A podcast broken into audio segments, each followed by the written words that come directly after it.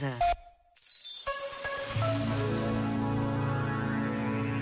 O Papa Francisco disse-nos: os jovens são chamados a escrever uma página nova na história da humanidade. Estando já no horizonte de milhares de jovens por todo o mundo a próxima Jornada Mundial da Juventude, que irá acontecer em 2023 em Lisboa, este apelo do Papa Francisco enche o coração de todos os que trabalham para este extraordinário acontecimento.